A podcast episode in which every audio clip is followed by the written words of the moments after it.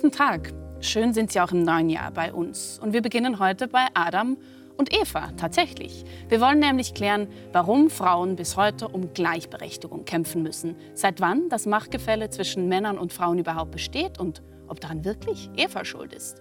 Bei der Klärung dieser Fragen helfen mir der Evolutionsbiologe Karel van Schaik und die feministische Theologin Christine Stark. Schön, dass Sie beide hier sind. Herzlich willkommen.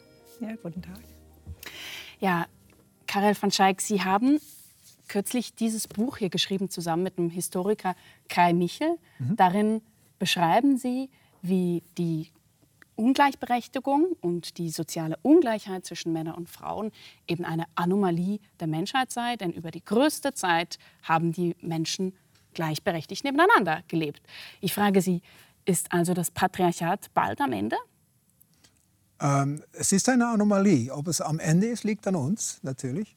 Ähm, in der Schweiz ist es gesetzlich natürlich eigentlich schon am Ende. Äh, für, für den Gesetz sind Männer und Frauen gleich.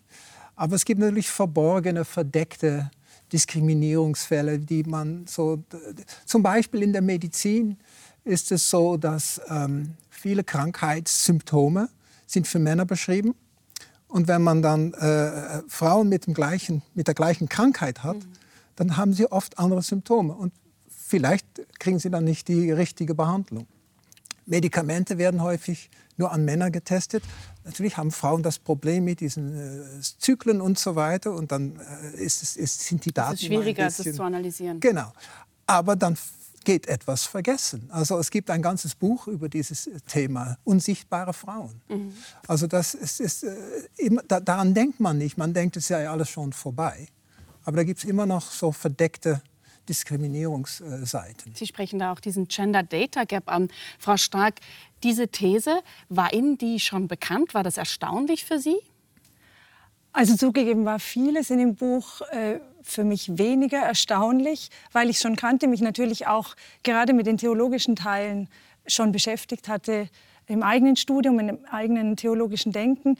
Neu sind natürlich also alle Erkenntnisse, die irgendwie dann in diese, Sie sprechen ja von 99 Prozent der Menschheitszeit und irgendwie ist mir das eine Prozent sehr vertraut und in den Leib eingeschrieben und vieles, was ich von der Vorzeit ähm, da drin gelesen habe, habe ich auch neu gelernt. Mhm. Das fand ich auch interessant. Das wollen wir dann heute auch erörtern. Ich möchte das aber klären, weshalb Sie hier drin, Sie sprechen eben nicht vom Patriarchat, sondern von der Patrix sprechen. Ja. Weshalb machen Sie das?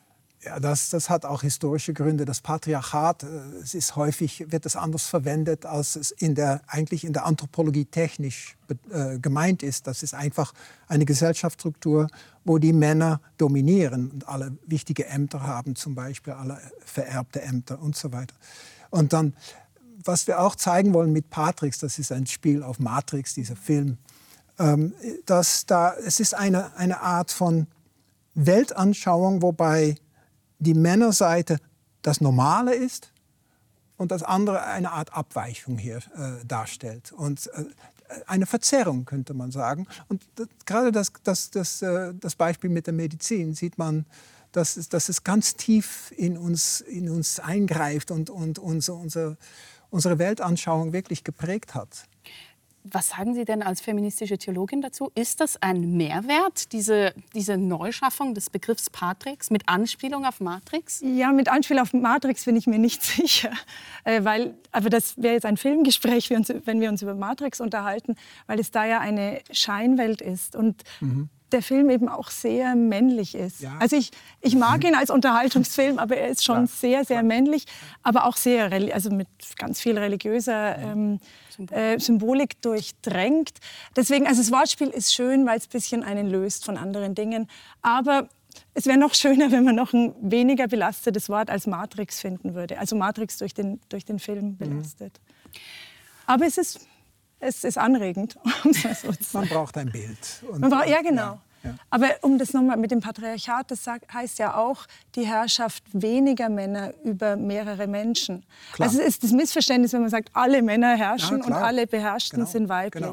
Sondern dass quasi die Herrschaftsform von einer männlich definierten Herrschaftsriege, das können ja auch Frauen sein, über eine Mehrheit der Beherrschten. Und würden Sie sagen, das herrscht denn noch heute, das Patriarchat, wie Sie es gerade beschrieben haben? Ja, das Patriarchat, das klingt so, wie wenn es irgendwie eine äh, Instanz wäre, oder eine, ein Lebewesen. Aber als Struktur würde ich das schon sagen, in verschiedenen Abstufungen. Sicher sind wir hier in so, einem, äh, in so einer kleinen Welt, überhaupt in Westmitteleuropa, genau. also in der Schweiz oder aber auch in anderen Ländern, äh, wo wir uns mit Problemen rumschlagen, die ich als patriarchal bezeichnen würde, die für andere Gesellschaften schon ein enormer Schritt wären. Also wenn ich mich über zwei Wochen Vaterschaftsurlaub oder so denke, ja. na ja, ja. also und alle denken, es ist eine, also viele denken, es ist eine Errungenschaft. Einige oder viele sagen, es ist na ja. Dann gibt es aber auch Länder, wo es gar keine ähm, mhm. keinen gesellschaftlichen Schutz gibt ja. für werdende Eltern oder gewordene Eltern. Mhm. Entschuldigung. Deshalb setzen wir damit auch ein Zeichen. Wenn wir in der Schweiz zeigen, dass eine Gesellschaft, wo das Patriarchat oder die Patrix nicht mehr so prominent äh, vorhanden ist, dass man trotzdem ein ganz glückliches, äh, wohlfahrendes Land produzieren kann. Das ist ein Zeichen für andere Leute auf der Welt, für andere Frauen auf der, auf der Welt auch. Steigen wir doch mal richtig ein. Sie äh, beginnen in Ihrem Buch mit, bei der Paradiesgeschichte. Sie nehmen jetzt schon zum zweiten Mal mhm. die Bibel als, Objekt, als Forschungsobjekt. Ähm, als Evolutionsbiologe erklären Sie mir, weshalb Sie das machen. Weshalb ist das Ihr Forschungsobjekt? Weil die, die Schöpfungsgeschichte, Bericht 1 oder Bericht 2, natürlich bei vielen Menschen noch sehr prominent eine Rolle spielt. Also in unserer Gesellschaft, ob man jetzt gläubig ist oder nicht, äh, um diese Geschichte kommt man nicht herum. Mhm. Und es, es wird ja immer auch noch als Rechtfertigung verwendet um zu sagen, die Frauen sind äh, Bürger zweiter Klasse. Mhm. Wenn Sie ansprechen, dass sie, dass sie immer noch vorhanden sind, das stelle ich auch fest. Ähm, virulent vorhanden, nämlich zum Beispiel in Werbungen. Man sieht hier, es geht um die Verführung. Da wird ähm, Eva Longoria, die Schauspielerin, dafür äh, benutzt. Oder hier Eden, wo es um einen verführerischen äh, Duft gehen sollte. Das finde ich ja schon ähm, erstaunlich, wie das fortwirkt, obwohl man es längstens schon auch als Mythos, ja, ich sag mal, entlarvt hat.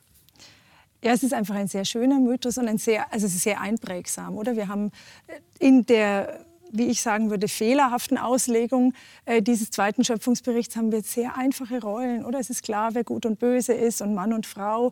Es ist, ein, es ist, eigentlich wie bei einem klar, Märchen. Dass es fehlerhaft ist, das finde ich interessant, dass Sie das so formulieren. Die Auslegung, die ich jetzt... Ja.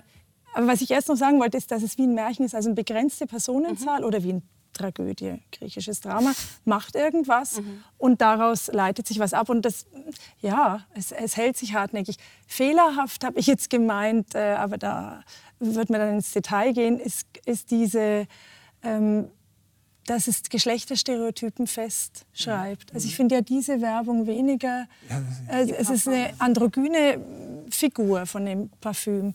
Aber hier natürlich, also die ist ja sehr sexistisch, würde man sagen, oder sie ja. spielt mit dem Sexismus. Also die Frage ist, ob ich jetzt aus äh, feministischer Empörung dieses Eis nicht essen soll oder erst recht quasi aus... Äh, Würden Sie es denn essen? Das liegt nicht an der Werbung. da bin ich frei genug zu sagen, ob es mir schmeckt oder nicht.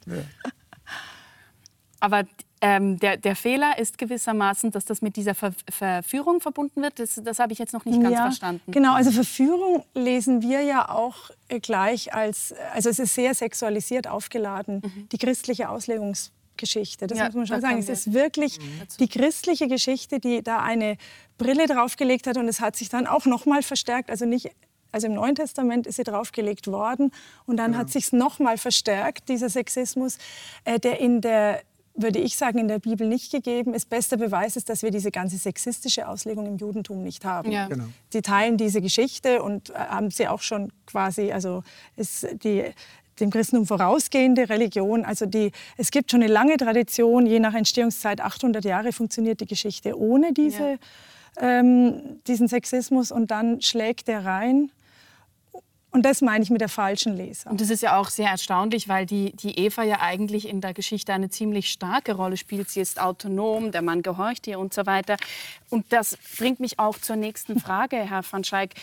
Das Buch heißt Die Wahrheit über Eva. Was ist mhm. denn die Lüge über Eva? Genau, diese Idee, dass, äh, dass wie man heutzutage diese, diese zweite Schöpfungsbericht äh, deutet, nämlich dass äh, die Frau dem Mann untertan sein muss. Mhm. Das war ja nie der Fall vorher. Und äh, das, ist, das ist diese Anomalie, das ist irgendwann mal entstanden, aber gleicher Zeit mit der Schrift, mit Startbildung, mit also äh, Weitergabe von, von, von Erkenntnissen und so weiter, als, als wäre das die ganze Menschheitsgeschichte. Mhm. Das ist natürlich nicht so. Mhm. Und es, es, geht so weit, wie Sie vorhin gesagt haben, der Mann, also bei diesem Medizinbuch, der Mann als der Standardmensch. Ja. Äh, das haben wir, das ist schon da gegeben, weil wir ja die, also das Wort Adam ist dann auch in der Bibel immer die Bezeichnung für mhm. der Mensch. Ja. Also, und das, das ist schon wie angelegt. Also Eva ist so der, der abweichende Mensch oder die, die andere, oder wie wir es auch in der feministischen Philosophie haben. Mhm. Was ich ganz interessant finde, ist natürlich, dass Sie jetzt das Buch als Agnostiker lesen. Sie schreiben das selber in beiden Büchern mhm. im, im mhm. Vorwort. Für Sie ist die Bibel kein heiliges Buch. Nein. Für Sie jetzt auch als, als Christin, feministische Theologin, wie gesagt, hat es einen anderen Stellenwert. Was verpassen wir denn, wenn wir die Bibel mit diesem anthropologischen Blick lesen? Oder verpassen wir überhaupt etwas? Ja, das weiß ich eben nicht, ob man was verpasst. Also ich lese es anders durch meine Prägung und durch meinen, quasi meinen persönlichen Glauben. Und ich komme da auch nicht raus, das anders zu lesen. Das finde ich immer interessant. Mhm. Mit so Vergleichstexten, Sie bringen ja ugaritische Texte, man kann mhm. auch andere Texte oder mhm. deuterokanonische Texte bringen. Ich merke, ich lese die anders. Mhm. Für, also es ist für mich interessanter oder relevanter, die äh, Auseinandersetzung mit biblischen Texten. Also da bin ich vielleicht auch ähm, Protestantin einfach genug, dass das so der, der Anker ist, um de, an dem man sich dann auch abarbeiten muss natürlich. Ähm, also ob es einen Mehrwert oder einen weniger Wert gibt, wenn man es mit anderen Augen Aber die, die Frage dreht sich doch auch darum, inwiefern das ja auch göttlich inspiriert ist, was man liest, oder? Ja gut, aber das ist, äh, das ist jetzt, würde ich jetzt auch sagen, in westmitteleuropäischer Theologie auch nicht der Standard. Die, An die Annahme, also sicher nicht verbal inspiriert, also die Vorstellung, dass es quasi von Gott direkt in die Person, die es zum ersten Mal aufgeschrieben hat, hindurch in die Feder gegangen ist, mhm. ohne dass die Person auch mal darüber nachgedacht hat. Also die Vorstellung findet man natürlich in biblizistischen oder, oder evangelikalen Kreisen, aber die habe ich jetzt auch nie so geteilt. Ja, ja, genau. Die Frage war ja, wenn es göttlich inspiriert ist, heißt es ja nicht automatisch, dass es auch diktiert ist. Das ist auch ein großer Unterschied, mhm. oder? Okay, also ich, ja, also ich würde sagen, es ist sicher, also die Bibel gibt mir Geschichten oder Texte, die mir, die, wo andere Menschen mir über Gott erzählen.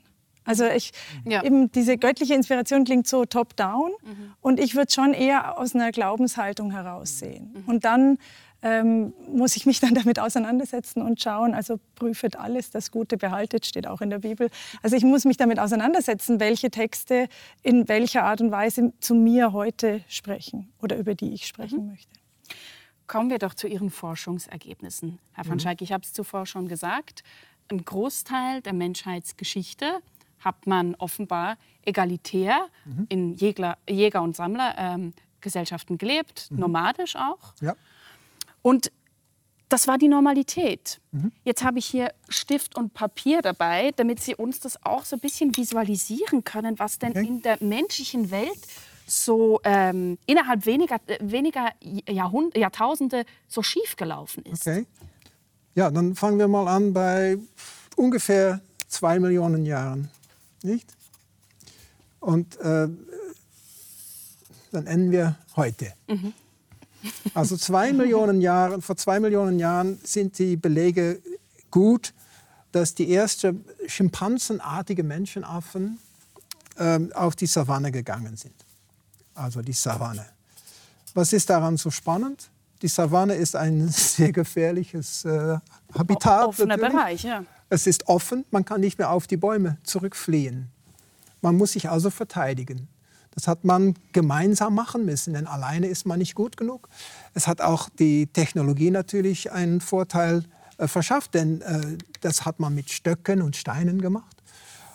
Aber man muss dort dann auch überleben, also etwas essen. Äh, die, äh, die Futterheranschaffung dort ist schwieriger als im Wald. Es gibt viel weniger sanfte Früchte und so weiter. Also das, auch das wird technologisch. Das bedeutet also, dass man hier eine Art ökologische Nische äh, reinrutscht, so allmählich. Denn das war natürlich nicht gewollt. Das war, weil die, die Wälder geschrumpft sind und sie müssten raus. Das ist eine klimatische Frage. Eine Klima Klimaänderungsfrage. Also die entwickeln sich eine Nische, die über die Jahrhunderttausende, das, jetzt nennen wir das Jagen und Sammeln. Das Spannende ist also, dass eigentlich die Geschlechter da mehr oder weniger unterschiedliche Nischen hatten mhm. und sich alles teilen müssten. Das hat sich natürlich in die Psychologie eingeprägt, denn jede Art hat eine Psychologie, die dazu hört, wie man lebt und wie man seine sogenannte Subsistenz bestreitet. Mhm. Und das führt also dazu, dass wir eine Art Komplementarität zwischen Männern und Frauen entwickelt haben, dass ähm, ähm, innerhalb der, äh, ah, das muss ich auch noch sagen, hier entstehen also auch allmählich Paarbindungen. Das sehen wir bei fast allen Arten von Primaten, die in riesigen Gruppen leben. Dann bricht das Monopol vom Alpha-Männchen weg. Mhm. Und dann gibt es Raum, könnte man sagen, Spielraum für Paarbildungen. Das sieht man sehr allgemein und das hat sich dann bei Menschen durchgesetzt, nie so wie heutzutage. Darauf das, kommen wir noch zu sprechen. Da, ja, genau, das war natürlich noch nicht so ganz so. Aber allmählich hat sich das entwickelt und dann, jetzt reden wir, ich, ich, das ist nicht mal so mal richtig, denn hier wäre ungefähr eine Million, so ungefähr vor 12.000 Jahren. Ähm, die Eiszeit, die letzte Eiszeit geht zu Ende. Und diese nomadische Jäger und Sammler, wo, äh, das muss ich noch sagen natürlich, die Männer und Frauen waren mehr oder weniger gleichberechtigt. Mhm. Denn ähm, der Mann braucht, was die Frau gesammelt hat, die Frau braucht, was der Mann gejagt hat. Und das ist das Teilen innerhalb der Familie, zwischen den Familien, in einer so eine kleine Bande, Band nennt man das auf Englisch, wird geteilt. Und auch manchmal zwischen diesen Bands Leute werden äh, äh, wechseln in und, in und raus und manchmal helfen sie sich noch gegenseitig, wenn es hier mal weniger zu essen gibt und so weiter. Mhm, also starke Komplementarität. Totale Komplementarität, totale Unterstützung, auch bei der Kindererziehung. Also das sogenannte Cooperative Breeding, äh, wofür es kein schönes deutsches Wort gibt. Also dass man in Gruppen, äh, die sowas wie Gruppenaufzucht, das klingt genau. jetzt unschön, aber dass es nicht eine Frau für ein Kind zuständig genau. ist. Genau. Mhm. Und, und, und dass die Frau viel Hilfe bekommt, ja. wenn sie ihr Kind erziehen möchte. Und also das hat sich so, das ist unsere, was wir erste Natur nennen, die Psychologie der Mensch, des, des Menschen und der Menschen hat sich so über diese zwei Millionen Jahre etabliert. Ja. Dann ist die Eiszeit zu Ende. Wird es plötzlich an bestimmten Orten, zum Beispiel in diesem fruchtbaren Halbmond, insbesondere so dies, das, denkt mal an Jericho, diese, diese westliche Ecke dort, wird es plötzlich ganz nett. Äh, viel Wild, Unmengen von, von Gräser, wovon man die Samen essen kann. Die waren damals noch ein bisschen kleiner als heutzutage. Das ist dann heutzutage Weizen und Roggen und so weiter geworden. Ähm, und ähm, dann haben die Leute sich immer weniger bewogen, äh, bewegt, Entschuldigung, ähm, weil sie haben sich mehr oder weniger angesiedelt. Diese Leute vorher waren immer nomadisch. Aber wenn das Essen vor der Tür wächst, da muss man nicht mehr, muss man nicht mehr weg. Umgehen. Und genau. das macht man gerne. Und aus dieser Umwandlung hat sich dann über ein paar tausend Jahre äh, die Landwirtschaft erstmal, das würde man jetzt Hackbau nennen, und dann nach einer Weile wird es intensiver, da würde man jetzt echt über Ackerbau reden mhm. und, und, Viehzucht. Also da dieser, dieser Schnitt ist die Sesshaftigkeit, die genau, Sie da ansprechen. das ist hier die Sesshaftigkeit. Das hat hier angefangen. Mhm. Also, je nachdem, wo man sagt, ab hier sind es Menschen, das ist natürlich beliebig. Früher war es 200.000, jetzt reden wir von 300.000. Mhm. Aber man könnte auch von 500.000 reden. Dann sehen wir die ersten Hinweise, dass sie ganz komplizierte Werkzeuge mhm. machen, wobei Teile zusammengesetzt werden. Je nachdem, wie man, sieht man, dass die größte Zeit der Menschheitsgeschichte haben wir ganz anders gelebt als nach dieser Sesshaftwerdung. Genau, das interessiert mich jetzt nämlich. Dieser kleine Teil, man sieht es ja schon, da haben wir einen großen Teil, Egalität ähm, und Sie haben sogar gesagt, eben das, das gegenseitige Unterstützung. Genau. Und jetzt geschieht etwas ganz Interessantes ab der Sesshaftwerdung. Ja. Da ist es nämlich nicht mehr egalitär. Was, ist, was geschieht da? Das Lustige Irgendwann. ist, die ersten paar tausend Jahre, mhm. dieses Ethos ist so tief verankert. Kann man nicht einfach abschütteln. Wird, wird man nicht los. Das fängt erst an, wenn die Landwirtschaft entsteht. Also bei diesen Hackbauzeiten da war eigentlich noch nichts Neues. Äh, das ist das sogenannte äh, mythische Matriarchat, worauf wir vielleicht noch zu sprechen kommen. Hier wird es dann anders, wenn nämlich die Überschüsse, also die Produktion hochgeht und man Vorräte hat, dann, dann äh, äh kriegt man, hat man das Problem, dass Leute das vielleicht sich aneignen wollen, Fremden. Mhm. Muss man es verteidigen. Das ist der erste Schritt Richtung Patriarchat, dass dann die Männer, die müssen dort bleiben, wo sie geboren sind, weil die Clans müssen jetzt ihr, ihr Gebiet verteidigen, ihre Vorräte, ihre Häuser, ihre, ihre Land, ihr, ihr Land. Das ist der erste Schritt zum Patriarchat. Gut, da sprechen wir gerne jetzt gleich noch darüber. Jetzt muss ich zuerst verstehen, ähm, es gibt sowas wie Sesshaftigkeit, die irgendwann eintrifft nach dieser ganzen äh, Thema Savanne und so weiter. Mhm. Sesshaftigkeit, dann ein paar tausend Jahre kann man die alte Natur quasi oder Psychologie nicht abwerfen. Ähm, und erst dann kommt sowas dann irgendwann wie eine ähm, männliche Dominierung. Weshalb wissen wir das denn so genau? Es gibt ja keine schriftlichen Zeugnisse von damals. Ja, aber teilweise da haben wir zwei Quellen. Teilweise sehen wir viele von diesen Stufen im Nachhinein gesehen, auch noch ethnografisch. Mhm. Also man, man geht irgendwo und sieht Leute, die sind noch Jägersammler. Man sieht Leute, die sind noch, haben noch einfache Hackbaukulturen mit ganz tiefen Dichten. Man sieht Leute, die haben noch ähm, ähm, ähm Landwirtschaft, aber nur mit Steinwerkzeugen mhm. und so weiter. Ähm, und natürlich, ähm, das ist die eine Seite. Und die Archäologie, die erzählt uns auch immer mehr. Zum Beispiel in diesem Fall können wir mit, mit Ancient DNA schauen, wo kommen die Leute her, die dort leben. Aber was sagt uns das? Weshalb können wir daraus die, die Geschlechterverhältnisse ableiten? Nein, das habe ich noch nicht verstanden. Hier reden wir noch nicht von großer Ungleichheit. Hier sehen wir den ersten Schritt, patrilokal. Das genau. bedeutet, dass die Männer alle zu Hause bleiben. Mhm. Das bedeutet aber schon auch, dass die Frauen irgendwo anders herkommen die sind nicht mehr bei ihrer Familie. Hier war das alles ganz anders, mhm. denn das ist alles sehr flexibel und man kann in, in fünf Minuten bei der Familie sein.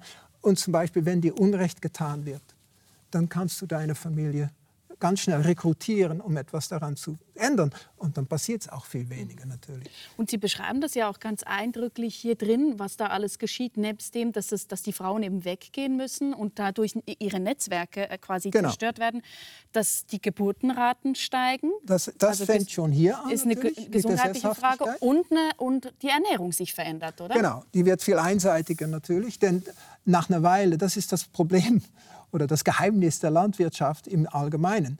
Ähm, die Dichten gehen hoch. Mhm. Wenn es keine Seuchen gibt mal, die Dichten gehen über die Zeit immer höher, wirklich hunderttausendfach nach einer Weile. Und äh, erstens kann man nicht mehr zurück und zweitens gibt, gibt es dann diese, diese eigentlich ständige Gefahr, dass es Kriege gibt und, äh, und, und, und Raubzüge und so weiter. Ja, das ist ja ganz interessant jetzt in Bezug auf das Eigentum, das Sie zuvor auch angesprochen haben. Das kennt ja die Bibel als Geschichte auch, wenn man an Kain und Abel denkt. Also nicht, dass die Dichte hochkommt. Ich habe jetzt gerade bei der Dichte gedacht, dass das auch den, den Aggressivitätspegel, also ob, ob die äh, männlichen Vorfahren von uns einfach de, dem Dichtestress äh, nicht standgehalten haben. Bei Kain und Abel kennt man genau das. Also die erste Gewalttat quasi in der Bibel schließt sich ja gleich an dieses äh, Eva-Kapitel an. Ähm, und das ist verbunden, also weil Kain und Abel jeweils der eine als Ackermann, der andere als ähm, genau. äh, Viehzüchter dargestellt wird, äh, verdichtet sich so eine Konkurrenzsituation. Und es wird natürlich theologisch dargestellt als Konkurrenz in Bezug auf Gott, aber es endet mit dem Brudermord. Also es endet damit, dass der eine Mann dem anderen den Schädel einschlägt. Mhm. Und das ist ja auch so eine Beschreibung, die ich von Ihnen dann lese, auf, genau. auf große Gruppen bezogen. Ja. Also dass die Jäger also Dichtestress oder die Jäger, die sich auch langweilen, habe ich an manchen Stellen das Gefühl gehabt, wenn man keine Tiere mehr jagen kann, jagt man seinesgleichen. Mensch. Ja, aber bei Kain und Abel geht es natürlich um Brüder. Mhm. Und das, das ist eigentlich die, der, der, der, der nächste Schritt. Wenn es dann mal wirklich gute, produktive Landwirtschaft gibt, dann gibt es Sachen, die man vererben kann. Wer wird da erben? Mhm. Ein, ein, das ist die Biologie jetzt via, äh, in der männlichen Linie kann man viel mehr Enkelkinder produzieren als in der weiblichen Linie. Denn eine Frau hat vielleicht 15, 20 Kinder. Und ein Mann kann, genau. kann. Und die Polygynie entsteht dann auch. Mhm. Jetzt werden zum Beispiel die Söhne sind die einzigen Erben. Aber unter den Söhnen ist meistens auch so, dass es die sogenannte Primogenitur gibt, dass der älteste Sohn alles erbt mhm. oder Löwenanteil bekommt und plötzlich werden diese Brüder jetzt Konkurrenten. Und das war vorher natürlich nie der Fall. Die waren immer ihre besten Freunde und mhm. die kann man blind vertrauen. Und auch in der Verteidigung müssen sie sich blind vertrauen, im Krieg und so weiter. Hier plötzlich geht es falsch. Meine, in der ganzen Geschichte, die Königssöhne, die haben sich gegenseitig immer sind, sind an die Gurgel gegangen. Das ist neu. Diese, diese dichte Geschichte ist natürlich eine andere Geschichte, dass jetzt die Männer konnten, am Anfang haben die einfach weitergejagt. Aber da gibt's, je dichter es wird, umso weniger das geht. Mhm. Und dann hat man gemerkt, hey, ich kann die Nachbarn überfallen. Und dort erst erstmal statt für eine Frau zu bezahlen, kann ich sie einfach rauben. rauben. Mhm. Und, und wenn das mal anfängt, diese Spirale, dann hört es nie auf natürlich mich wundert natürlich schon, wenn Sie sagen, man für eine Frau bezahlen, da steckt auch schon ganz viel dahinter. Sie haben aber zuvor noch etwas Spannendes gesagt. Sie haben da bei diesen kleinen Punkten gesagt, das mythische Matriarchat. Mhm. Ähm, das ist ja immer so eine, so eine, gängige Idee, die immer wieder aufgekocht mhm. wurde. Auch im, im, Feminismus unter anderem der 60er Jahre und danach noch hat man viel Energie in die Erforschung des Matriarchats gesteckt. Weshalb war das so ein Renner? Das ist, das ist richtig. Also weshalb, weshalb kann ich es nicht beantworten. Es ist nur interessant, es ist so wie nur eine Phase, die auch wieder so ähnlich ist. Man blickt in eine paradiesische Gefa äh, Vergangenheit. Wobei also so dort wäre es ja genau umgekehrt. Bei das der dann halt die, ja, also es ist ja nicht Gleichberechtigung, sondern wären halt einfach die Frauen, die, ja, ja, die, die, die Männer Ja gut, dominieren. das ist sicher quasi auch eine, also äh, die Umkehrung der Verhältnisse mhm. geschuldet, also diese Fantasie, wobei eine Matriarchatsfantasie äh, ähm, auch immer sein kann, dass es die bessere Art der Herrschaft ist. Mhm. Also dass es quasi nicht die Unterjochung, also dass mhm. quasi die Herrschenden weiblich sind, ja, also ich, ich sehe es ja auch als eine Fantasie an, aber dass es quasi ja. anders aufgeladen ist. Also Matriarchat ist positiver aufgeladen als ja. Patriarchat. Mhm. Und was sagt denn die aber Forschung in, jetzt? Genau, in der Ethnologie sagen wir diese matrilinealen Hackbaugesellschaften. Also das, das, ist über die Mutter, die Erbschaft quasi über die, die Mutter weiter. Ja, aber viel zu erben gibt es ja nicht. Genau. Aber das Land ist kommunal besitzt mhm. in der weiblichen Linie. Ja. Und da sagen wir, das Gegenteil von Patriarchat ist nicht Matriarchat, sondern Gleichheit. Ja. Und das Konsens, Demokratie, mhm. sagen wir mal. Mhm. Und ähm, das ist, es ist ganz spannend, dass Matriarchat, dieses Konstrukt, wo das herkommt, das hat natürlich viel mit Bachofen zu tun. 19. Jahrhundert, das war alles Fantasie. Und äh, natürlich gibt es diese alten Berichte, aber die, die darf man nicht trauen, denn das ist häufig wird das gemacht, um das Patriarchat ähm, groß und gut zu machen. Und das, schau mal, wie primitiv die waren. Ja, das ist so eine Entwicklungsgeschichte dann. Genau. Ähm, das finde ich interessant. Sie sagen, das ist Fantasie, aber trotzdem, trotzdem war sie natürlich wirkmächtig, eben genau mit, mit, mit Bachhofen, den Sie gerade genannt haben. Ich möchte noch etwas äh, kurz da klären, weil eine gängige Vorstellung oder ich sage mal ein gängiges Vorurteil ist doch dasjenige, dass Männer über Frauen herrschen aufgrund von physischer Überlegenheit. Ja, ja, genau, genau. Sie sagen aber, weder Muskelkraft noch Größe ja, hat das ausgelöst, was Nein. wir hier gerade Nein. aufschlüsseln begonnen denn, haben. Denn, denn dann wär, sollte es doch immer schon gewesen sein. Die Männer waren doch immer schon größer und stärker. Und das war sogar hier noch schlimmer. Wir wissen natürlich nicht genau, denn dafür sind die Fossilfunde zu, zu wenig, mhm. um zu sagen, wie genau der Dimorphismus sich benommen hat über diese Zeit. Aber die Männer waren immer größer als die Frauen. Mhm. Und, ähm, es, aber das ist das Schöne. Jäger-Sammler-Literatur, wenn man die liest, alle betonen die Gleichheit. Niemand sagt, der Mann kann der Frau zwingen. Ja, es gibt mal vielleicht mal eine Vergewaltigung hier und da, aber das läuft meistens schlecht ab, ab für den Mann. Also es ist nicht die Stärke. Und das sehen wir genauso bei unseren Verwandten. Also Bonobos äh, kennen viele Leute natürlich, äh, weil sie so lustig sind. Ähm, da sehen wir auch, die, Men die Männchen sind eigentlich genauso groß als Schimpansenmännchen relativ zu den Weibchen. Trotzdem sind sie ganz nett, weil die Weibchen haben versteckte Ovulation und die können Allianzen bilden. Und das also ist genau Die Männer wissen nicht, wann der Eispruch statt, stattfindet und Sprung stattfindet und deshalb wissen sie nicht, wann sie quasi, wann ihre Nachkommen genau. auch tatsächlich, und wann das, sie befruchtet wurden. Und dann brauchen sie also die Mitarbeiter Weibchen, mhm. sagen wir mal, und dann müssen sie sich zurückhalten. Also, dass ein Männchen größer und stärker ist als ein Weibchen. Also in der, in der Verhaltensbiologie sagen wir, Kraft ist nicht gleich Macht. Weil hier sehen wir also andere Faktoren, die, die die Macht beeinflussen, nämlich zum Beispiel die Allianzbildung der Weibchen und dieser verdeckte Eisprung, wodurch sie eine Art Hebelwirkung hat, wo er sich benehmen muss. Wenn er sich nicht benimmt, ist, geht, läuft schlecht ab für ihn. Also genau diese Situation hatten wir etwas Ähnliches hier auch in unserer eigenen Vergangenheit. Das klingt natürlich reichlich pragmatisch jetzt insgesamt. Sie, Sie, vielleicht zur Erklärung muss man auch sagen, äh, Ihre Argumentation funktio funktioniert ja auch so, dass Sie sagen, der Mensch ist ein Mischwesen zwischen der Biologie und der Kultur. Klar. Und genau deshalb ist es ganz wichtig zu verstehen, man kann nicht von der Natur des Menschen, also zum Beispiel von der Natur des Mannes, dass er zum Beispiel mehr Muskelkraft hat, mhm. irgendetwas Normatives ableiten. Nee, genau. Das ist das sowieso. Ich meine, praktisch sehen wir bei den Menschenaffen oder bei, bei diesen Bonobos und anderen Affenarten auch, dass es schon nicht hinreicht. Mhm. Aber bei uns sehen wir diese Variation überhaupt äh, zwischen die, diesen unterschiedlichen Gesellschaftsformen mhm. zeigt schon, dass da die Kultur äh, die entscheidende, äh, äh, äh, entscheidend ist, oder? Das und die Kultur, und dann haben Sie das angesprochen, irgendwann beginnen, wir haben da Paarbindungen, haben Sie PB geschrieben? Ja. Beginnt sowas wie, wie Monogamie. Also wo, wo, wo setzen wir das an? Weshalb entsteht denn sowas wie ja, Monogamie? Das Weil Problem. das ist offenbar ja auch nicht ganz ja. so natürlich. Also, Monogamie hat, hat mehrere Dimensionen, könnte man sagen. Erstens, wie exklusiv ist sie? Zweitens, wie dauerhaft ist sie? Und drittens, was machen wir damit, was wir dann Polygynie nennen, also ein Mann mit mehreren Ehefrauen? Mhm. Und äh, das sind alles Elemente, die mehr oder weniger unabhängig voneinander variieren können. Und jetzt unsere bis vor kurzem unsere Monogamie auf Lebenszeit, die exklusiv ist, mhm. sein soll. Das ist eine, könnte man sagen, kulturelle Erfindung, die sich so, und dann komme ich vielleicht auch ein bisschen auf Ihrem Terrain, die sich so mit griechischen Einflüssen, monogam, äh, dann, dann christlichen Einflüssen, mhm. Lebenszeit und auch äh, Jesus hat das ja betont und so weiter, keine Trennung.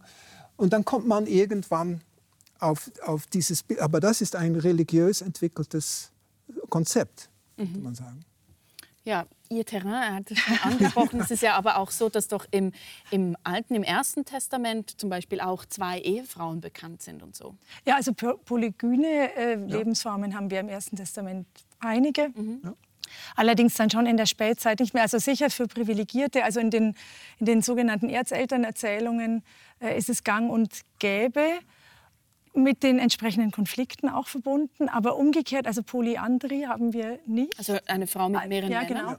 Genau. Ähm, und dann ist es auch später, also in der Königszeit ist es ganz klar Privileg. Also man muss schon reich sein oder eben König und dann kann es bis zu 1000 Frauen gehen. Aber es ist ähm, dann nicht mehr die Standardform quasi. Und in der Bildsprache im Alten Testament äh, schlägt schon so monogames Denken durch. Also die, das Verhältnis zwischen der Gottheit und, dem, und den Gläubigen wird ja auch als Ehebild mhm. äh, beschrieben und halt dann mit der Negativformulierung äh, als Hurerei, sobald das Volk sich mhm. anderen Göttern zuwendet. Und das ist dann auch schon monogam konzipiert. Ja. Also da gibt es klar eine, äh, und die ist dann männlich überschriebene Rolle und eine weiblich überschriebene Rolle und nur diese zwei. Und ich meine, zur Zeit Jesu äh, ich wüsste jetzt nicht davon ähm, viel Ehe, also in der, im biblischen Zeugnis nicht. Klar, es gibt es als Fangfrage. Nicht, es wird noch nicht verboten. Es wird nicht explizit, aber es gibt es als Fangfrage. Also Jesus ja, ja. Äh, wird dann gefragt, was passiert, ja. äh, wenn, also bei dieser sogenannten Schwagerehe, also eine Frau heiratet einen, der stirbt, bevor sie Kinder genau. gezeugt haben und dann muss äh, sein ich weiß jetzt gar nicht, Bruder oder sonst wie, also ein Verwand männlicher Verwandter von ihm, diese Frau heiraten, siebenmal und so weiter. Wenn sie dann auch stirbt, mhm. mit wem ist sie dann im Himmel verheiratet? Mhm. Aber da geht es letztlich darum, also es ist eine Fangfrage, die sich genau. über die Auferstehung genau. dreht, also ja. um die Auferstehung ad absurdum zu führen, genau. diese Vorstellung.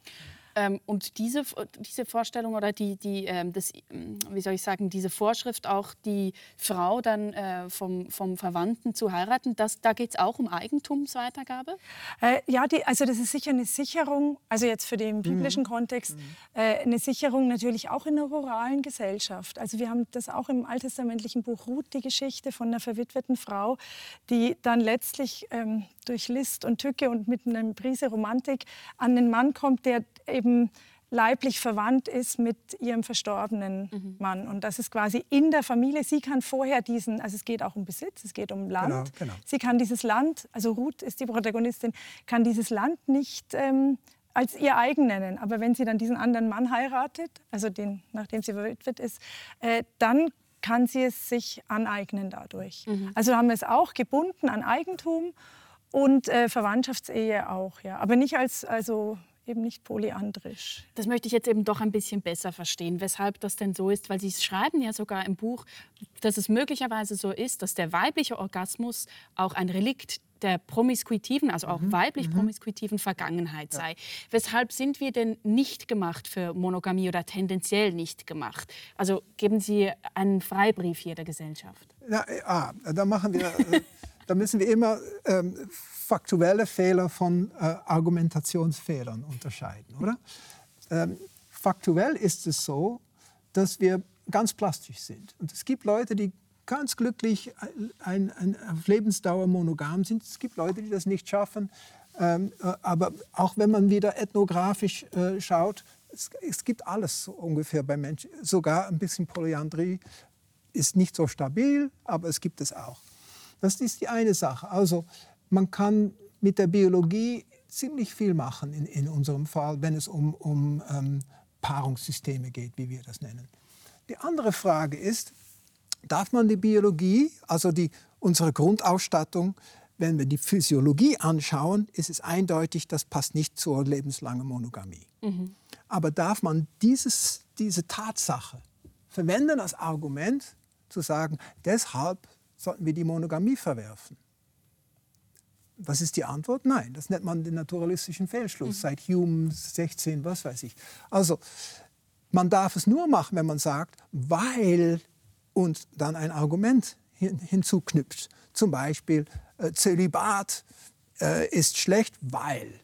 Nicht? Dann argumentiert man von aus, einer, aus einem biologischen Problem und sagt, das ist so ein richtiges Problem, so schwierig, das können wir nur lösen, indem wir es nicht tun. Das wäre ein Beispiel. Mhm. Monogamie ist, äh, ja, es ist schwierig, aber das andere ist auch schwierig. Also es, es, gibt, es gibt keine einfache Lösung. Und auch wenn wir das historisch beschauen, einfach nur bei den Jägern und Sammlern gibt es da riesige Variabilität. Es gibt Gesellschaften, wo am Ende, das wird gemessen natürlich, am Ende hat eine Frau im Durchschnitt zwei Ehemänner gehabt und es gibt, wo es 15 gab. Mhm. Und weil es jetzt so kompliziert ist, wollen wir das mal kurz zusammenfassen bis zu diesem Zeitpunkt. Was waren denn die, die drei äh, Punkte, die für die weibliche Unabhängigkeit vorhanden waren, bis zu diesem Zeitpunkt, die danach eben ähm, gewissermaßen ausgeschaltet wurden? Ja. Erstmal die Netzwerke. Mhm. Äh, also die, die verschwinden, so, sobald die Sache patrilokal wird, nennen wir das. Also die Männer zu Hause bleiben, die, die Frauen importiert werden. Genau, wie Sie es zuvor beschrieben haben. Ja. Und äh, das andere ist natürlich dann die Machtsverhältnisse. Letztendlich ist es alles, geht es um Macht. Wie bei den Bonobos, wenn wir den, den Weibchen dort die Macht wegnehmen, dann werden die Männer dominant und sie sind kräftiger und größer. Sobald also diese Besitzvererbung eine große Rolle spielt, dann wird es vom, gehen wir vom patrilokal, patrilineal, das, wo die Vererbung stattfindet, zu patriarchal. Denn die Männer, die mächtigen Männer, die, die wollen unbedingt diese, diese Linie in, instand halten und ihr Besitz weitergeben. Mhm. Und dann kommen allerhand Methoden, um weibliche Sexualität zu bändigen, ja. zu kontrollieren. Und Weil man genau wissen muss, wer ist mein Nachkomme. Absolut. Mhm. Ne? Da, das ist das Allerwichtigste für einen Erzvater oder wie sie auch heißen in, in der Bibel. Also sexuelle Autonomie, die ökonomische Abhängigkeit oder genau. Unabhängigkeit eben und dann zum Schluss noch diese, diese Netzwerke. Ja, das, diese dritte, das dritte Element der, der ökonomischen Abhängigkeit. Hier sind die Frauen ja mehr oder weniger unabhängig. Die sammeln ihre eigene Nahrung und teilen das. Ja. Und das ist ein Tauschgeschäft, das ist eine ökonomische Einheit. Mhm. Wenn hier der Mann das Land besitzt und sie ein bisschen da noch selber ein bisschen so äh, etwas anbauen kann, kontrolliert er das total. Dann hat sie ihre ökonomische Autonomie auch nicht mehr. Hier bei den Matrilinealen gehört das Land der, der weiblichen Gruppe. Hat er, hat er nichts zu sagen. Mhm. Also letztendlich ist es eine Machtsfrage. Und dann geschieht ja, Sie haben es zuvor schon ein bisschen äh, angedeutet, etwas furchtbar Interessantes. Eine, eine winzige vorderasiatische Religion plötzlich ins Spiel ja. kommt und ja. eine große Rolle spielt in der, in der ja, Position der Frau. Können Sie das mal kurz äh, nacherzählen? Naja, kurz. das ist eine sehr komplexe Geschichte natürlich. Denn erstmal, die, die, wir reden jetzt von, von Monotheismus. Mhm. Ja, das ist ja eine, eine, eine Anomalie in der Religionsgeschichte. Das ist einmal passiert. Das, wo es sich durchsetzen konnte. Nicht? Also das war, das war ein, ein unglaublicher Glücksfall.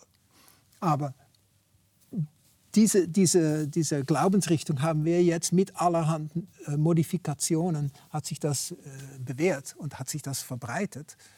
Teilweise natürlich, weil es sich, äh, wenn wir jetzt vom, vom Christentum reden, jetzt springe ich mal in der Zeit voraus, mhm.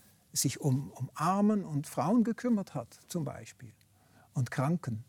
Das, bei anderen Religionen war das viel weniger der Fall natürlich. Bleiben wir aber noch so ein bisschen da beim Beginn. Da interessiert mich natürlich auch die Interpretation in der Theologie, also diese Entstehungszeit und auch die Rolle der Frauen darin. Also wie stark die, diese ganzen religiösen Strukturen eben auch zur Unterdrückung der Frau beigetragen haben. Also sicher ist, also zu Beginn meinen Sie dann im Ersten Testament quasi. Genau. Ich würde schon okay. sagen, die Erfolgsgeschichte und die Explosion hat wesentlich mit dem Christentum zu tun. Also Klar. ohne ja, das Christentum wäre es wahrscheinlich weiterhin eine vorderasiatische Religion. Mhm wenn es es dann noch gäbe. Also wie, oder es gäbe es noch, aber äh, im überschaubaren Rahmen. Ähm, in, Im Ersten Testament ist sicher die, also quasi auch die Genese Gottes wird da erzählt und es hat immer so äh, Spuren vom polytheistischen Hintergrund in den Texten auch. Also es ist ganz klar, die, die Gottheit ist nicht so, wie wir jetzt immer so sagen, der Gott oder so. Es ist eine, eine viel stärker schillernde Gottheit mit, mit mehr Anteilen, führt auch Selbstgespräche mit sich oder redet im Plural mit sich. Ja. Ähm, und das kommt immer wieder vor, aber in der Schriftwertung, wie wir es haben, ist, hat sich quasi diese monotheistische, ähm, der monotheistische Stoßtrupp durchgesetzt. Also sicher sind da die Propheten starke, also die Prophetenbücher starke Monotheismustreiber, die dann wirklich versuchen, alles andere, was vorhanden war, das ist ganz klar, sonst muss man nicht dagegen sein. Mhm. Also ich muss nicht schreiben, es müssen die Ascheren aus dem Tempel rausgetragen werden, wenn sie nicht drin waren. Mhm. Also die ähm, Vernichtung auch anderer Kultgegenstände, anderer Gottheiten, mhm. Bekämpfung anderer Gottheiten, äh, eben dann zum Teil auch sehr brutal und mit mhm wo man das Gefühl hat, wären sie besser auf die Jagd gegangen, als anderen Männern die, den Kopf einzuschlagen. Also, da, also diese, ähm, diese Monotheismusbewegung ist im Alten Testament stark spürbar, so ja. in, den, in, den, ersten Teilen. Und die ist, geht zu Lasten der Frauen. Das, das wäre eine Frage. Also es ist sicher eine Verdrängung von die biblische Gottheit ist männlich, die alttestamentliche, das ist klar. Also von mhm. Der Eigenname ist männlich, die ganze ähm, Vokabeln, also die ganzen Verben sind männlich äh, geprägt. Also es ist ganz klar männlich ähm, kodiert. Mhm. Und weibliche äh, Anteile werden quasi unterdrückt oder ausgeschieden, also als, als abgewehrt. Mhm. Sie beschreiben das, das ja auch als ja. Herrschaftsreligion und genau. Alltagsreligion, genau. oder? Ja. Naja, das ist äh, ein unglaublich spannendes Phänomen, dass zurück zu den Jägern und Sammlern. Dann haben wir gemeinsame Rituale, wir haben auch Sachen, die nur die Frauen machen und die Männer machen. Ja. Das ist schon immer so. Aber jetzt und jeder hat für seinen Geltungsbereich quasi die, die, diese, genau. diesen Transzendenzbezug. Also das bedeutet also keine hierarchische Beziehung, ja. nicht? Jetzt kommt mit der Sesshaftwerdung und allmählich, wenn diese Kriege wichtig werden, werden entstehen die ersten Staaten und da sehen wir überall, das ist so eine Art Gesetzmäßigkeit, die größte Götter entstehen, was wir heutzutage Religionen nennen würden. Und was ist deren Bereich? Das ist natürlich Krieg. Und dann wird, dann wird das immer wichtiger. Das andere bleibt aber bestehen. Also man sieht einen großen Strom, einen großen Strom und einen kleinen Strom. Und jetzt kommt der Monotheismus. Das, was wir im Buch sagen, ist, dass jetzt wird das andere nicht nur nicht mehr toleriert, und kann nicht einfach weitergehen, wird verboten. Das ist Aberglaube. Mhm. Ja, und dann sind insbesondere die Frauen, die, das wird ja immer wieder beschrieben, die Frauen wollen das nicht annehmen. Und in dem Moment wird also die, die, die monogame, äh, monotheistische Religion wird intolerant. Das auch monogam, das passt, ja. Genau, gegenüber die Frauen. Mhm. Und da äh, hat man ein religiöses, ein theologisches Argument, um Frauen weiter in die Ecke zu drücken. Mhm.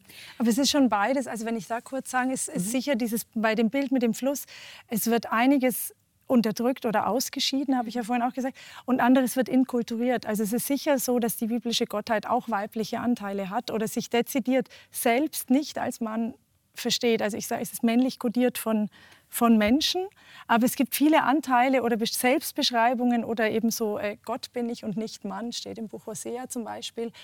Oft falsch mm, übersetzt mit. Gott bin ich und nicht Mensch. Mm, aber es ist quasi auch eine Absage an diese ja. Eindeutigkeit. Aber natürlich ist, also es ist wie beides. Es ist eine Unterdrückung und auf die Seite Schiebung und eine Inkulturation. Ja. Aber es und, ist schon eine Entwicklung, die, sich statt, die stattgefunden hat. Das ist eine Entwicklung und natürlich, wenn ich es als ja. Waage sehe, ist klar, dass der, der männliche Teil der, der gewichtigere ist. Ja. Also genau, und genau das, ähm, diese Entwicklung, die Sie jetzt gerade aufgezeichnet haben, möchte ich weitertreiben. Ich möchte über das Christentum noch ähm, sprechen. Und zwar genau auch, weil Sie zum Beispiel schreiben in Ihrem Buch, äh, das Christentum habe die westliche Kultur über so lange Zeit bis in den letzten Winkel kontaminiert. Das finde ich natürlich eine mutige Formulierung, das äh, Kontaminieren. Ähm, das möchte ich doch noch klären, weil das so anklingt, wäre denn die Welt besser ohne Religion? Das ist natürlich eine absurde Frage, das ja. macht keinen Sinn, aber sie ist ja auch nicht denkbar ohne. Nein, nein und das, das behaupten wir natürlich, wenn wir kontaminiert sagen, geht es nur um diese äh, Beziehungen zwischen mhm. den Geschlechtern. Äh, äh, erstens, äh, etwas für die Weltreligionen zu, zu, sagen ist, wenn die, die Welt sich total verändert mhm. und alle Mechanismen, die dafür zuständig waren, um die Moral aufrechtzuerhalten, weggefallen sind, weil wir in großen anonymen Gesellschaften leben, ist die Religion die einzige Instanz, die sich noch um Moral kümmert. Also man, man kann es ein bisschen äh, plakativ sagen, die hat uns gerettet. Sonst wären wir, die, die frühesten Staaten waren, waren nicht unbedingt eine, ein Ort, wo man leben möchte. Mhm. Ähm, also und sowieso, es ist passiert, wie es passiert ist. Ähm, wir, wir, beschreiben ja nur, was passiert ist. Aber wenn, wenn wir über diese, was haben wir gesagt, wie, ähm, wir haben etwas ganz, ganz Böses gesagt. Ähm, Von der Kontaminierung? Kontaminierung, genau. genau.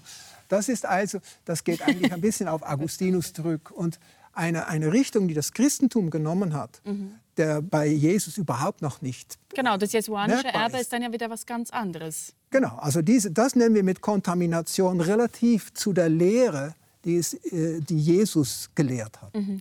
Gut, wollen wir das doch auch noch anschauen, weil, die, weil das Christentum ja ganz stark auch eben von der griechischen Philosophie äh, geprägt wurde, jetzt in Bezug auf ihren Frauenbegriff oder die Entwicklung darauf, äh, was, was man von der Frau gehalten hat, wenn man an die Kirchenväter und so weiter denkt.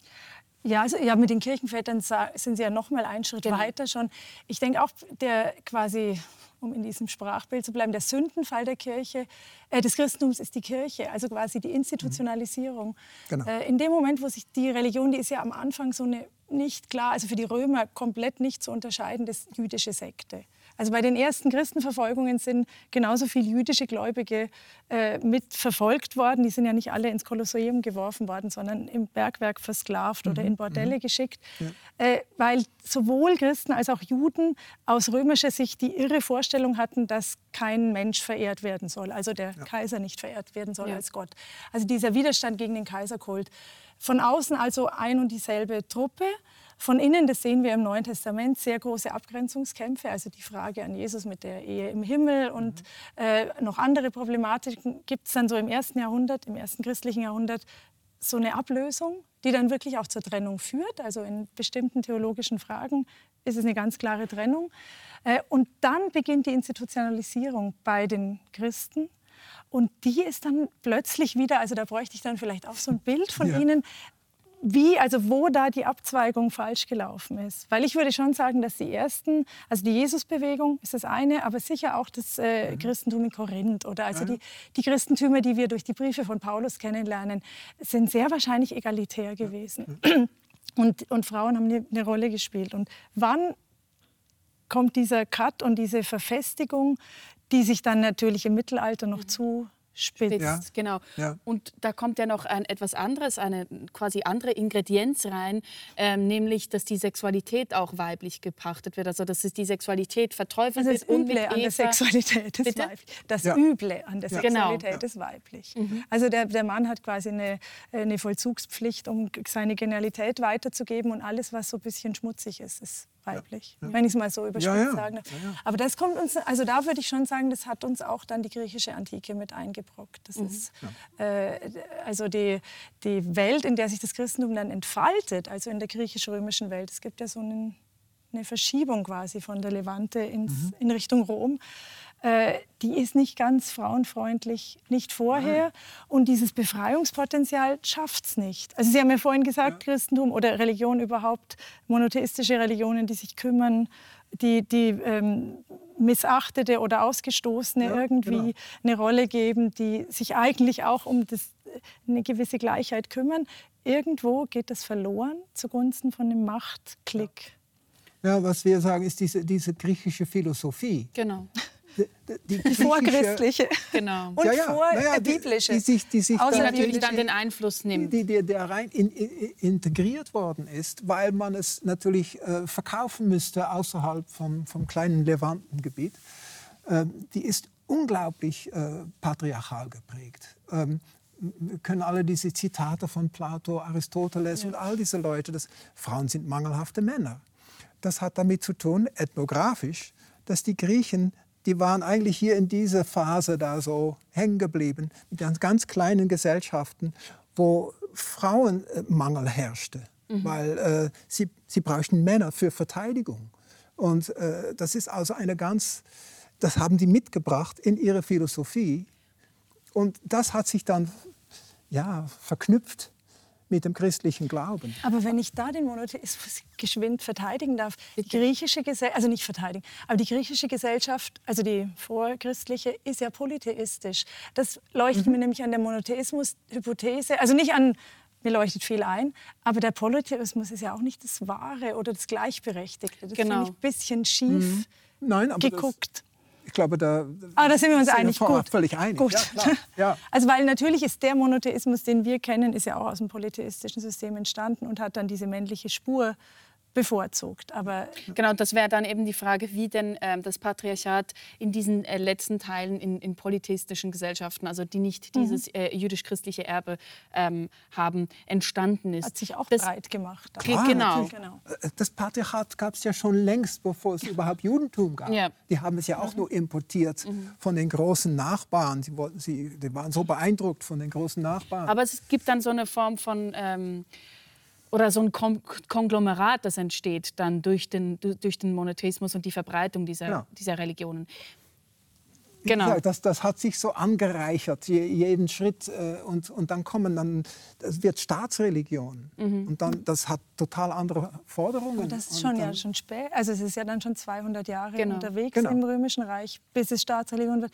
Ich denke schon, wahrscheinlich dieser Eigentumsbegriff also das, das, Denken darüber, was passiert, wenn ich Eigentum habe und es verteidigen muss. Weil die ersten Christen sind irgendwelche Sklaven und Sklavinnen, mhm. sehr wenige äh, wohlhabende Menschen, die aber dann irgendwie kommunistisch denken oder so, aber nicht, also die, dieses Eigentums kommt erst später dazu. Aber Sie, Sie tun mir jetzt dieses Thema mit der Sexualität so ein bisschen ah. schnell weg, weil da interessiert mich noch etwas. Mhm. Okay. Es gibt ja diese, diese Gegenüberstellung gewissermaßen von der Eva, und von der Maria. Und die Maria, mhm. ähm, die ja dann letztlich auch eben mehr oder weniger asexuell gemacht wird. Also mhm. Also sie, mhm. sie hat jungfräulich empfangen, sie äh, etc. Also sie es ist keine Figur, die irgendwie mit Sex, äh, Sexualität in, in, Verbindung gebracht wird. Ja. Und da möchte ich schon das besser verstehen. Weshalb ist das so? Weshalb entsteht auch so eine Dichotomie? Und Maria ist dann eben nicht mehr einfach der schlechtere Mann oder der, der ja, genau. Also sie ist eigentlich die bessere Menschin überhaupt. Genau, ja, genau. genau. Also sie ist ja näher, also jetzt nach der heutigen römisch-katholischen äh, Lehre noch eine Stufe quasi höher als mhm. die Menschheit äh, überhaupt. Ähm, ja, wieso? Das ist eine gute Frage. Es ist sicher, also wir haben bei Paulus dieses Bild, dass er äh, in seiner Lehre quasi um, um die Erlösung die er versteht, dass sie in Christus gekommen sei, um die Erlösung klar zu machen, spricht er, muss er davon sprechen, dass auch erst der Mensch erlösungsbedürftig ist. Und das äh, nimmt er die Vorstellung, wie durch, also ich sage es jetzt wahrscheinlich nur in der Luther-Übersetzung, also wie durch einen der Tod, so kam durch einen die Auferstehung. Also die Vorstellung, die, der Tod der Menschheit kommt über Adam und er spricht Adam an namentlich und Jesus oder Christus in der Sprache von Paulus ist dann wie so das Gegengewicht zu Adam. Ja. Was da aber theologisch wichtig ist zu betonen, ist, Adam ist auch hier der Mensch, also steht für die gesamte Menschheit und ist nicht geschlechtlich konnotiert, genauso wenig wie Christus in, der, in dem Bild von Paulus, äh, das, also quasi die, die Geschlecht von Jesus ob er jetzt Penis hatte oder nicht, eine Rolle spielt, sondern auch die Vorstellung, Gott wird Mensch. Wer jetzt an Weihnachten in der Kirche war, hat es vielleicht ein paar Mal phrasenhaft gehört, aber trotzdem die Vorstellung der Menschwerdung ist nicht die Vorstellung der Mannwerdung Gottes. Ja. Und aber in der christlichen Theologie kommt, wird es dann quasi geschlechtlich verstanden. Oder Adam, der erste Mann, der Mist gebaut hat und Christus jetzt als der Mann, der diese Erlösung bringt. Auflöst. Ja. Und dann ist das Geschlecht, also dann braucht man wie so das zweite Paar dazu in einer heteronormativen Welt. Mhm. Und dann haben wir Eva und Maria. Mhm. Aber also Mariologie ist ja nicht gerade frauenbefreiend. Also es ist ja interessant. Das wäre eine, wär eine, neue Sendung, genau. Leider müssen wir uns schon, äh, muss ich, muss ich Sie schon in die Schlusskurve mitnehmen. Wir sind schon fast am Ende der Sendung ja. nämlich und ich möchte da noch etwas besser verstehen, damit wir auch aus sowas lernen können. Sie denken in ganz anderen Zeithorizonten für uns sind vermutlich schon 2000 Jahre, fühlen sich wie eine Ewigkeit an. Ich frage mich, ja. wir, haben, wir haben doch emotional keinen Zugriff auf diese, auf diese Zeit. Wie können wir trotzdem kulturell daraus lernen, was Sie hier auch ähm, ausgearbeitet haben, zusammen mit Kai Michel? Wieso haben wir keinen Zugriff? Also wir Emotional. Sind, wir sind Menschen und, und Menschen haben sich in den letzten paar hunderttausend Jahren nicht groß geändert. Und die letzten 12.000 waren sowieso viel zu wenig, um uns großgenetisch zu ändern. Mhm. Wir sind unglaublich plastisch, aber wir haben unsere Präferenzen. Wieso zum Beispiel regen die Frauen sich schon seit äh, langer Zeit auf darüber, dass sie unterdrückt werden in der Kirche? Das ist, äh, das ist altes Jäger-Sammler. Äh, äh, DNA, mhm. buchstäblich. Also etwas, das sich in ihnen wehrt quasi. Genau, das ist, das ist verankert, biologisch verankertes äh, Präferenzendenken. Und äh, also wir, wir, sind aber sehr plastisch, wir können uns ändern. Die, die, die Beziehung zwischen Subsistenz, ähm, ähm, Gesellschaftsform und Glaubenswelt, die ist schon längst nicht mehr zwingend, wie die, wie die früher war. Das mhm. können wir jetzt anders denken, als wenn wir das wollen. Also wir sind, wir sind größtenteils frei, um unsere Gesellschaft zu gestalten, unser, unser Glauben zu gestalten, wie wir wollen. Mhm. Deshalb an Sie, Frau Stark, die Schlussfrage, wenn wir jetzt diesen letzten äh, kleinen Zipfel auch vor uns sehen, in diesem einen Prozent, worin wir uns befinden. Sie haben zu Beginn auch gesagt, dieser eine Prozent ist Ihnen ja auch in den Leib, in, in Leib geschrieben gewissermaßen. Auf was dürfen wir denn hoffen? so hoffen dürfen wir immer auf alles.